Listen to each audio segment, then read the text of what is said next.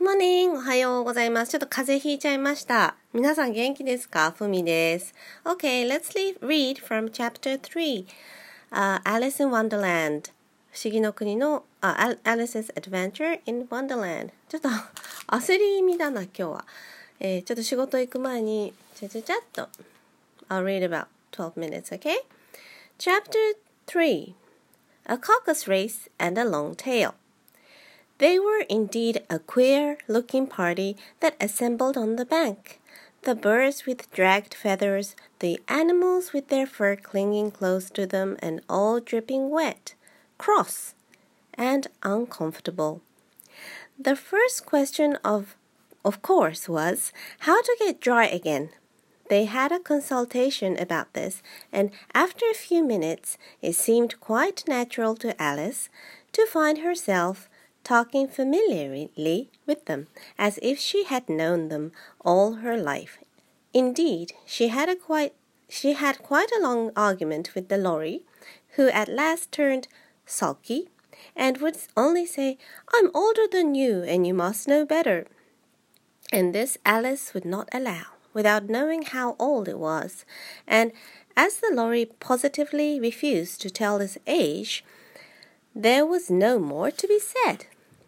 At last, the mouse, who seemed to be a person of some authority among them, called out, Sit down, all of you, and listen to me. I'll soon make you dry enough. They all sat down at once in a large ring with the mouse in the middle. Alice kept her eyes anxiously fixed on it, for she felt sure she would catch a bad cold if she did not get dry very soon. Ahem, said the mouse with an important air. Are you all ready? This is the, driest thing I know. Silence all around, all around, if you please. William the Conqueror, whose uh, cause was favored by the Pope, was soon submitted to by the English, who wanted leaders and had been the late of late much accustomed to usurpation and conquest. Edwin and Morcar, the Earls of Mercia and Northumbria. Ah, said the Lory, with a shiver. I beg your pardon, said the mouse, frowning, but very politely. Did you speak? Not I, said the Lory hastily. Although I thought you did, said the mouse. I proceed.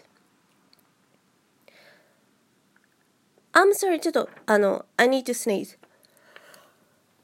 That's you, sorry, excuse me. um, where was I? You know, I read this yesterday, but I'm just really repeating it, okay? I thought you did, said the mouse. I proceed. Edwin and Morcar, the Earls of Mercia and Northumberland, declared for him, and even Stigand and Patri Patriotic, Archbishop of Canterbury, found it, it advisable. And what? said the duck. Found it. The mouse replied rather crossly. Of course you know what it, it means. I know what it means. I know, um, I know what it means very well, well enough when I find a thing, said the duck. It's generally a frog or worm. The question is, what did the archbishop find? The mouse did not notice this question, but hurriedly went on. I found it advisable to go to Edgar Ath- Atheling to meet William and offer him the crown. William's conduct at first was moderate, but the insolence of his Normans. How are you getting on now, my dear? It continued, turning to Alice as it spoke. As wet as, as ever, said Alice in a melancholy tone. It doesn't seem to dry me at all. In that case, said the Dodo solemnly, rising to its feet. I move that the meeting adjourn for the immediate adoption of more energetic remedies. Speak English, said the eaglet. I don't know the meaning of half those long words, and what's more, I don't believe you do either. And the eaglet bent down its head to hide a smile.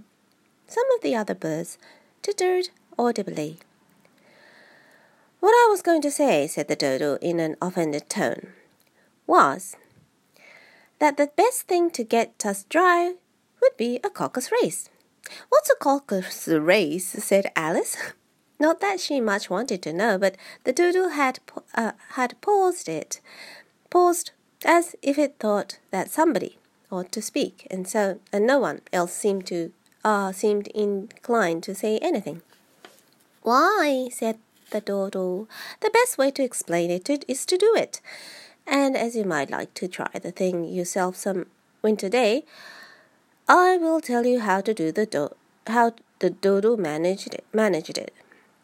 First, it marked out a race course in a sort of circle. The exact shape doesn't matter, it said, and then all the party were placed along the course here and there. There was no one, two, three in a way, but they began running when they liked and left off when they liked, so that it was not easy to know when the race was over. However, when they had been running half an hour or so and were quite dry again, the doodle suddenly called out, The race is over!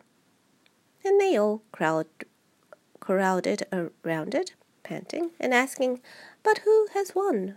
Look this question the doodle could not answer without a great deal of thought, and it stood for a long time with one finger pressed upon, a, upon its forehead. The position in which you usually see Shakespeare in the picture of him.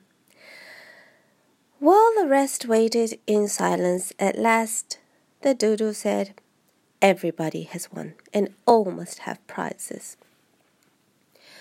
But who is to give the prizes? Quite, uh, quite a chorus of voices asked. Why, she, of course, said the turtle, pointing to Alice with one finger, and the whole party at once crowded round her, calling out in a confused way, Prizes! Prizes! Alice had no idea what to do, and in despair she put her hand in her pocket and pulled out a box of comfits. Luckily, the salt water had not got into it and handed them round the prizes. There was exactly one apiece all around, all all round. But she must have a prize herself, you know, said the mouse. Of course, said the doodle, replied very gravely. What else have you got in your pocket? It went on, turning to Alice. Only a thimble, said Alice sadly. Hand it over here, said the doodle. Then they went they all crowded around her once more while the doodle solemnly presented the thimble, saying, We beg your acceptance acceptance of this elegant thimble. And when it had finished this short speech, they all cheered. Alice thought the whole thing very absurd, but they all looked so grave that she did not dare to laugh, and as she could not think of anything to say, she simply bowed and took a thimble. She took the thimble, looking so solemn as she could. The next thing was to eat the comfits. This caused some noise and confusion, and as the large birds complained that they could not taste theirs, and the small ones choked, and last, oh, sorry, and had to be patted on the back. However, it was over at last, and they sat down, sat down again in a ring and begged the mouse to tell them something more. You promised to tell me your story, you know, said Alice, and why it is you, oh, why it is you hate C and D. She added in a whisper, half afraid it would be offended again. Mine is a long and a sad tale, said the mouse, turning to Alice and signing. It is a long tail, certainly, said Alice, looking down with, a, with wonder at the mouse's tail. But why do you call it sad? and she kept on puzzling about it while the mouse was speaking, so that her idea of the tale was something like this. Furry said to a mouse that he met in the house, "Let us both go, both go to both go to law. I propose, uh, pro- prosecute you. Come, I'll take no denial. We must have a trial. for really this mo mo morning I've nothing to do, said the mouse to the cur. Such a trial, dear sir, with a jury and a judge, could would be wasting our breath. I'll be judge, I'll be jury, said cunning old furry. I'll try the whole cause and condemn you the death. You are not attending, said the mouse to Alice severely. What are you thinking of? I beg your pardon, said Alice very humbly. You had got to the fifth bend, I think. I had not, cried the mouse sharply and very ang angrily. I'm not, said Alice, always ready to make herself useful and looking anxiously about her. I oh, do let me help you help to undo it. I shall do nothing of the sort, sort, said the mouse, getting up and walking away. You insult me by talking such a nonsense. Such nonsense. I didn't mean it, pleaded poor Alice, but you're so easily offended, you know. The mouse only growled in reply. Please come back and finish your story, Alice called after it, and others all joined the chorus joined in chorus. Yes, please do. But the mouse only shook his head impatiently and walked a little quicker. What a what a pity he didn't wouldn't stay, sighed the Lory, as soon as it was quite out of sight. And an old crab took the opportunity of saying to her daughter, Ah, my dear, let this be a lesson to you never to lose your temper. Hold your tongue, Mom, said the young crab, a little snappishly. You're enough to try the patience of an oyster. That's it for today. I'm on page